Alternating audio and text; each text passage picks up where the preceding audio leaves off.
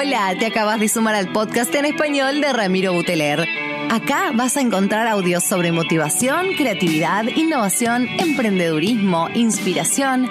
Vamos a reflexionar, vamos a pensar, fundamentalmente generando sonrisas. Bienvenidos.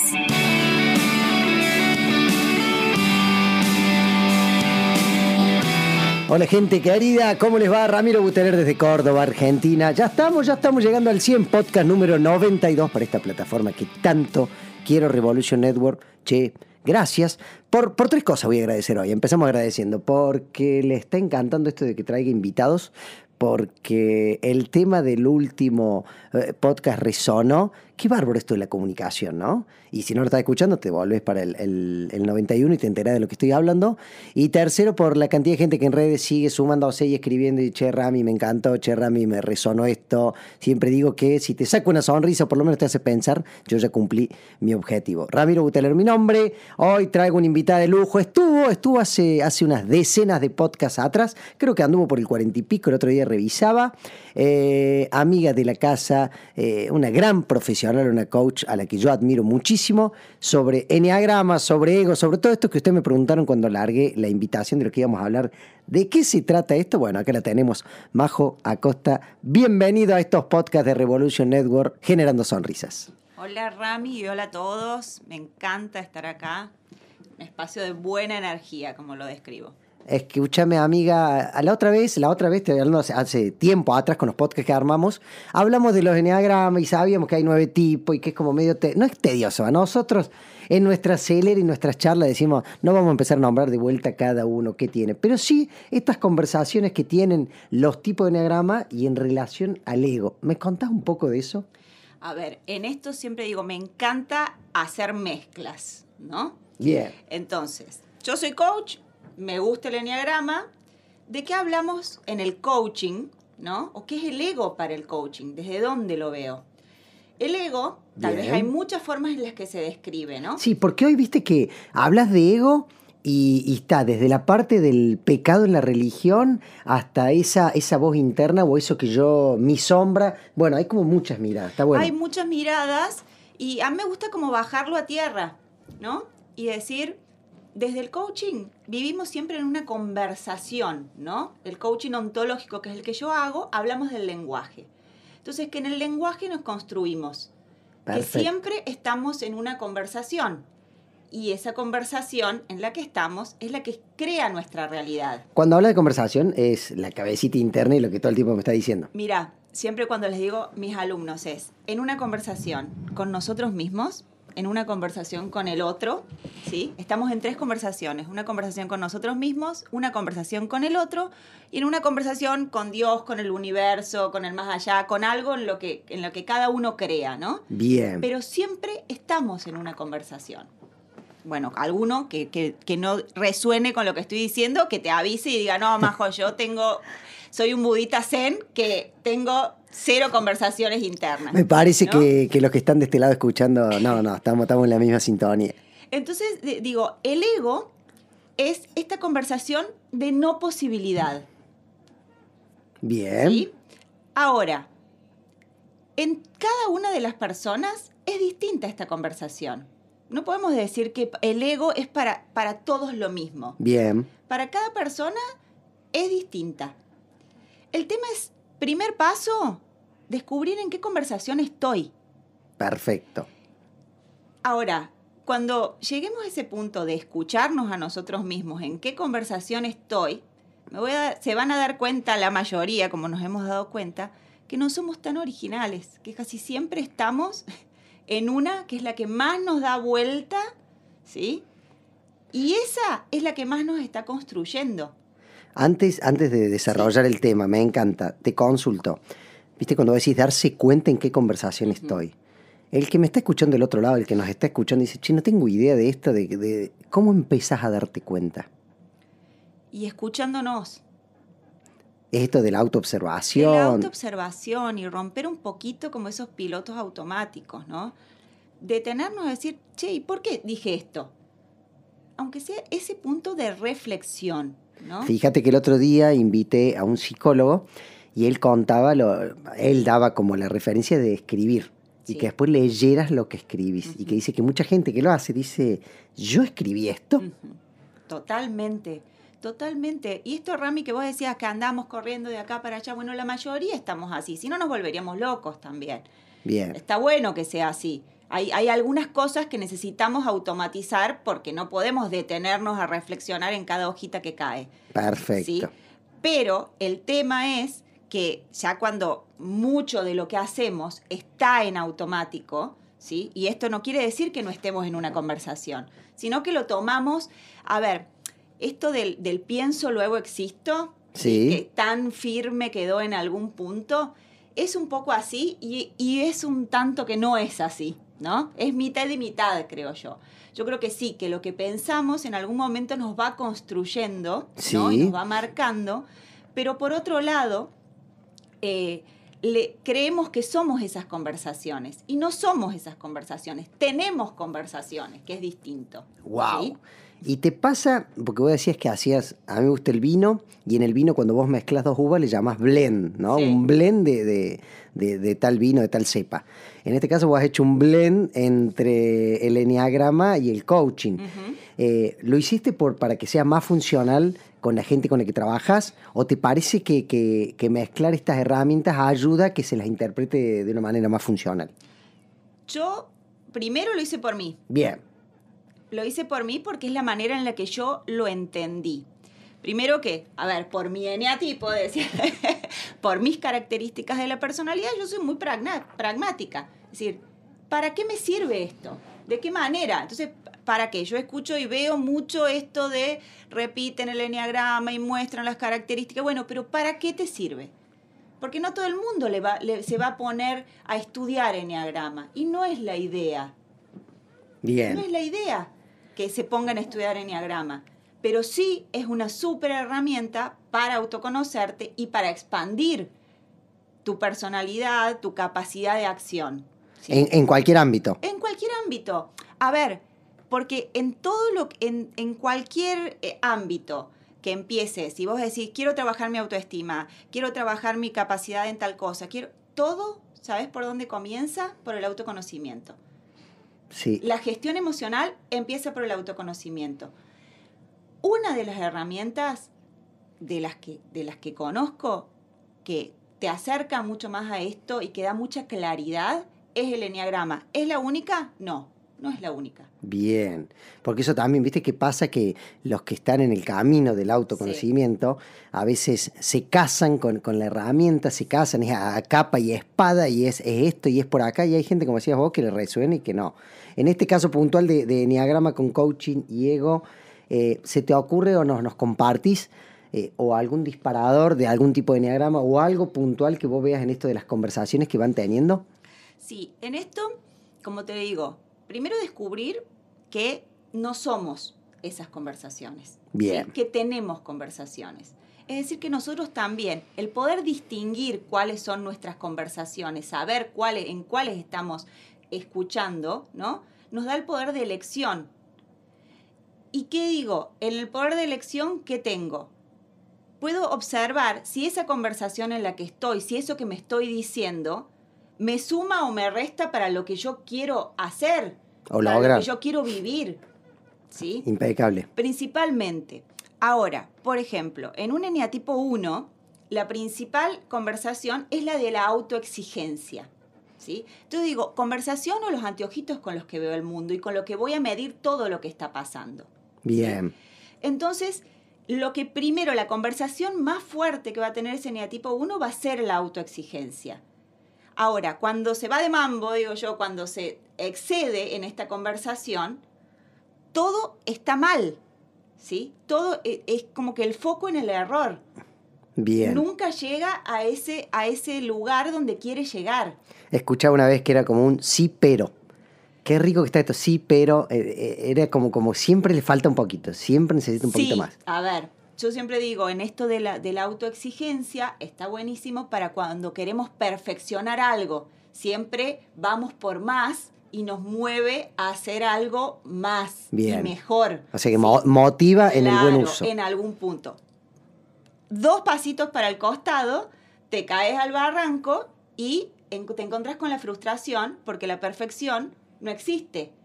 Bien. Entonces nunca voy a, voy a sentirme que he, he- he llegado Sí, sí, fui, llegar, fui pleno, ¿no? completé. Y esto está bueno, eh, este ejemplo, a ver, eh, me viene bien para que, para que también pensemos que no hay buenas o malas conversaciones, ¿no? No hay buenos o malas eh, eneatipos, ¿no? Sino que es este nivel de conciencia para decir a qué punto o, en qué espacio me abre o me cierra posibilidades. Perfecto. Escucha, viste que, que si bien eh, uno en el eneagrama suele plantear que es todo muy genérico, y en realidad sabemos que somos personas únicas y trata, yo, te he visto hoy y me gusta que romper esto, por lo general cuando vos en tus posteos escribís, tratás de decir, che, nos, nos salgamos de esto. Te consulto un caso que el otro día preguntaban, que como que hay eneatipos que son mejores y peores, y que sabemos que no. Eh, cuando hablan del 4, que es este, el artista y, y- demás, a los que nos están escuchando, que ya conocen, porque un poco la idea es que, que- estuvieran al tanto de lo que estábamos, lo que estábamos charlando. ¿Cuál es el tipo de conversación y, y cuál es el descentre que tiene desde el ego ese, ese tipo? Cuatro.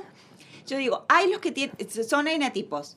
Las, algunos, yo les digo, que tienen buena prensa y que tienen mala prensa. ¿Por Ahí qué? está. Porque hay eguitos, hay egos que nos, nos caen re bien. Por ejemplo, el tuyo.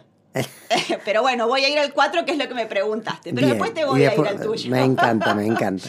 Pero el 4, sí decimos, este artista, creativo, siempre lo suenan por este lado, resuena por ese lado el 4. Entonces, en algún punto, esa originalidad, que no siempre es así, ¿no? No siempre es el, el eneatipo 4 es el que se va a poner la flor en la cabeza, ¿no? Porque, por ejemplo, un Steve Jobs es un eneatipo 4.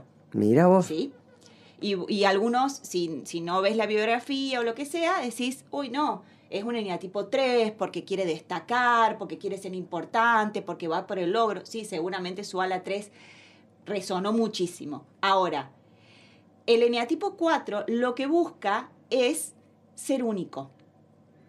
Entonces en esto va esta, este espacio de creatividad. Bien. Es como si esta conversación interna dijera, yo voy a ser tan único que no voy a tener comparación.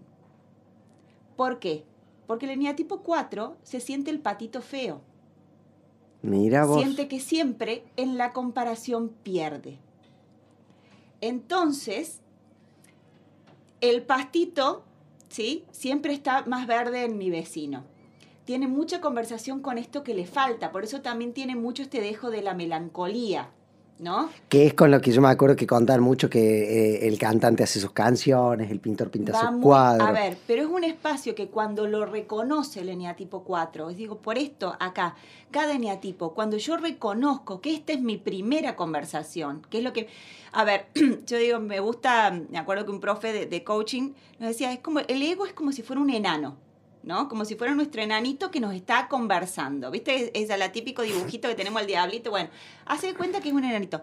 Del que no nos vamos a desprender nunca en la vida. Va con Sí. nosotros. Esa vocecita va con nosotros. Lo que podemos hacer es bajarle la voz a esa vocecita. Porque una cosa es ir con un enanito en el, en el hombro y otra cosa es que el enanito te lleve a cargas, ¿sí? Y eso es lo que pasa cuando vamos en transparencia con, con, con esto, dándole bola, ¿no? Sí. Entonces, saber, cuando yo ya sé que esta es la primera conversación que me va a tomar, ¿sí? Que el enanito me va a hablar por acá para cualquier cosa que yo hablo, tic, le digo, bueno, cállate, espera un poquitito, ya sé. Y elijo, y voy con eso, ¿no? Entonces, bueno, al eneatipo 4 un poco le, le dice, te falta, mirá, al otro eh, le sale mejor. Entonces muchas veces queda enredado en ese espacio donde quiere hacer y lograr, tiene esa contraposición. Quiere hacer como el otro, pero a la vez le decís, bueno, ¿querés cambiar? Ah, no, yo ni loco. Yo soy así, le encanta también su individualidad. Claro. Un gran ejemplo, pero más te digo en sombra, de, de este neatipo 4 era Frida Kahlo. ¿Viste? Este, este, no sé, para la mayoría que haya habido esto, aunque sea la película, biografías o lo que sea, este ser sufriente, ¿no? Porque también tiene esto de muy emocional y que les gusta vivir esa emocionalidad y la viven con mucha intensidad, Bien. ¿no? Qué bárbaro verlo, ¿no? Vos, vos nombrás gente famosa, pero el que nos está escuchando, ¿cómo te resuena el, el, el eneatipo, hablando en el aire yo, Sí. ¿no? Digo, del eneatipo 4 descentrado de, de esa, esa canción, la melancolía, la lluvia, el tema lento y quedarte en esta, ¿no? Porque sí, yo lo puedo pasar y con esto hacer, pero, pero quedarme ahí y quedarme... Eh, yo veía una vez que hablan de Los Puentes de Madison, la película, y, y que, que nosotros la aplaudíamos y en un momento dicen, che, pero la, la chica de la película se quedó 40 años eh, atascada en ese pasado que nunca superó. Entonces vos te lo, lo ves desde otro lugar hoy, ¿no? Eh, va cambiando. Y lo vemos, y me agarraste con mi película predilecta de todos los tiempos, reinterpretada, ¿no? Porque cuando yo lo vi, no sé, en su momento habrá tenido 20 años y ahora a los 40 ahí, no sé, porque nunca cumplo, eh, la vuelvo a entender desde otro lugar, porque tal vez también cuando la veía como, como una persona soltera, la veía desde un lugar, después entendí, o, o- o digo, ay, mira, lo, lo vio con, desde el lugar de madre, ¿no? Y eso es lo que pasa. Nosotros todo el tiempo, y a esto es a, a lo que voy, eh, nos creemos que esta es la verdad y en realidad son interpretaciones y de, la, de la vida, ¿no?